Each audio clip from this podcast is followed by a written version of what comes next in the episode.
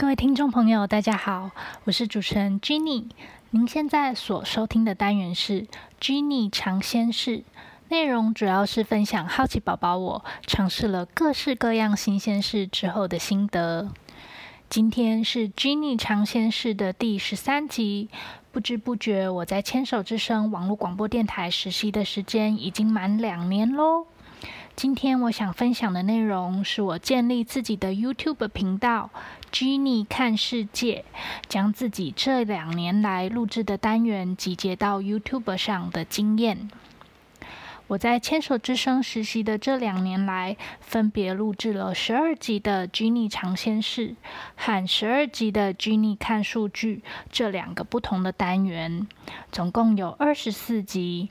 每一集的单元都会由串场主持人挑选，和其他实习主持人的单元剪辑在一起，成为电台每个月一集的新生新生节目。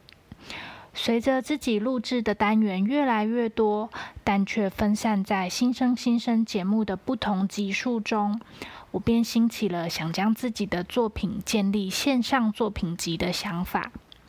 于是我在第二十四集的单元交出去以后，建立了自己的 YouTube 频道，名字就叫做 “Jenny 看世界”。我原先的想法很简单。建立这个频道的主要目的是希望有个地方可以把我所有的作品集结在一起。我不要求音档播放的同时也有影像来吸引观众。那是不是只要把我录制好的音档通通上传，这样就可以完成了呢？殊不知，建立一个频道要做的事情远远超过了我的想象。所以，趁着我还记忆犹新，赶快把这个经验记录下来。首先，在建立 YouTube 频道以前，会需要一个 Google 账号。为了不要和我目前账号的资料混在一起，我重新申请了一个 Google 账号。接下来要到 YouTube 网站建立频道。频道建立了以后，其实就可以开始上传影片了。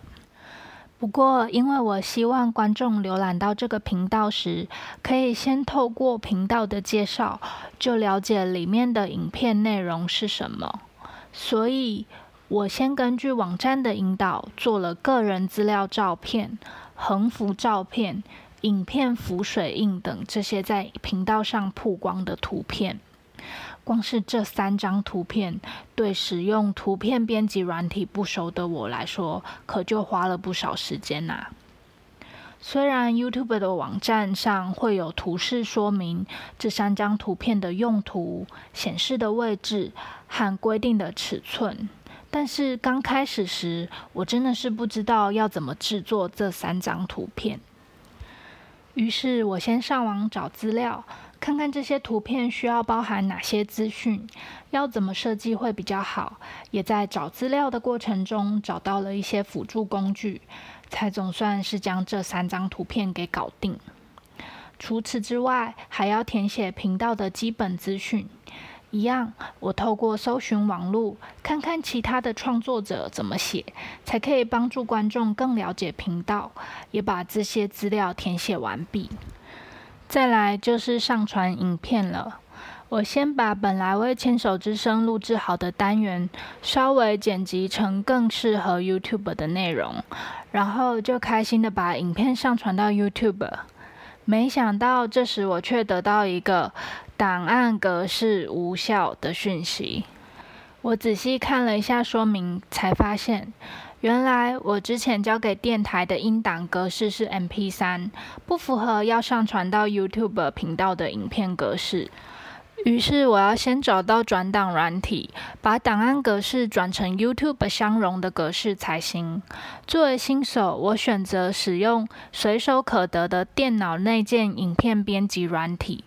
把声音档混入软体内的音轨之后，我在编辑软体的界面上看到影片的影像部分空空如也，只好再找工具做了一段无声的小短片，和我的音档合起来，这样人们在我的频道看影片时才不会完全都没有画面。就这样，我这个剪辑方式非常简单，没有任何视觉或听觉特效的影片，终于完成了。虽然到了这一步，我非常阳春的影片制作算是完成了，但是距离把影片上传到频道、分享给网络上的观众，还有好几个步骤。不过，因为单元时间长度的关系，今天的分享就先到这里。想知道我在把影片上传到频道的过程中，又遇到哪些卡关的地方吗？后来又是如何解决这些问题呢？我最后到底有没有成功把影片上传到频道上和大家分享呢？如果你想听我接下来发生了什么样的小故事的话，欢迎你锁定下一集的《吉尼尝鲜室》哦。好啦，今天的单元就分享到这里。如果你喜欢这样的内容，欢迎你帮我按赞、订阅和分享给更多的人知道。我们下次再见啦！